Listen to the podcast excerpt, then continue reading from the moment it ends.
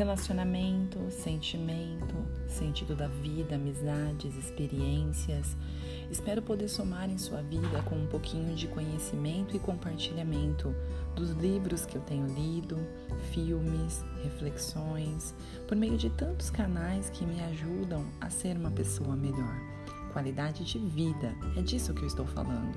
Trabalho, controle emocional, estresse, depressão, uma juventude que anda muito marcada por ambições e correria.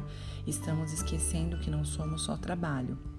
Não somos só o que conseguimos conquistar. Há muito mais para desbravarmos em nós mesmos.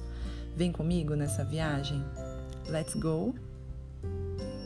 Estou ansiosa mas a ansiedade é positiva neste caso.